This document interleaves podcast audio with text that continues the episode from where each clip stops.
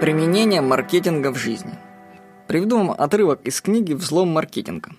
В каждом офисе есть небольшая кухонька, где рядом с чайником обычно стоит коробка, куда сотрудники кладут деньги на восполнение затрат на чай, кофе и плюшки. Это так называемая коробка честности.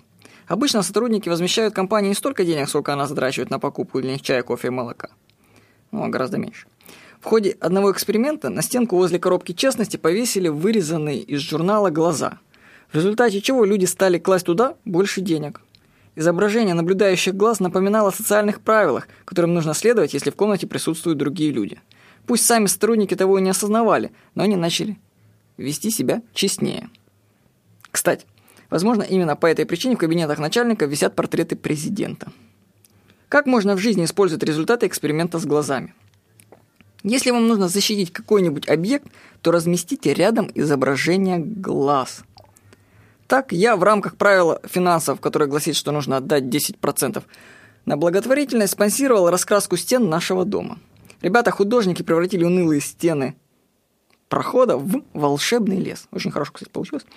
Удовольствие покрасить стены не дешевое, одна краска мне вышла в 35 тысяч рублей, ничего себе.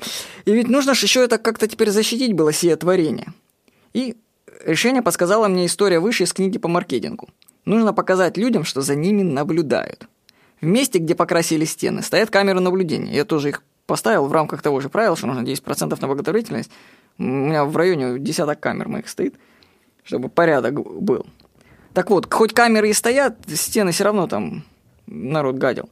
Так вот, прочитав книгу по маркетингу, мысль пришла само собой.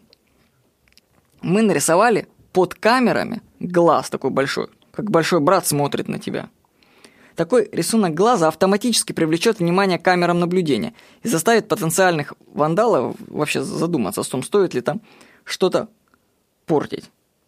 Я, кстати, сколько уже прошло несколько месяцев, стены изумительно чистые, а глаз вот этот обрабатывается на подсознательном уровне. Кстати, кто-то говорит, что это глаз масонов, ничего не знаю, рисовал не я. Но он работает.